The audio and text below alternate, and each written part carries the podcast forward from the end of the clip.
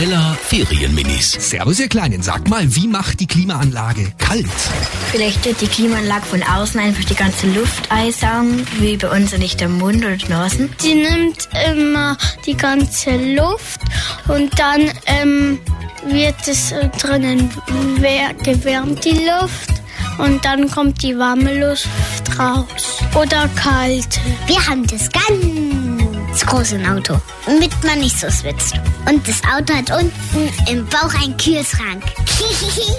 Die Arabella Ferienminis. Jeden Morgen in der Wetterhuber Morgenshow um kurz vor halb sieben.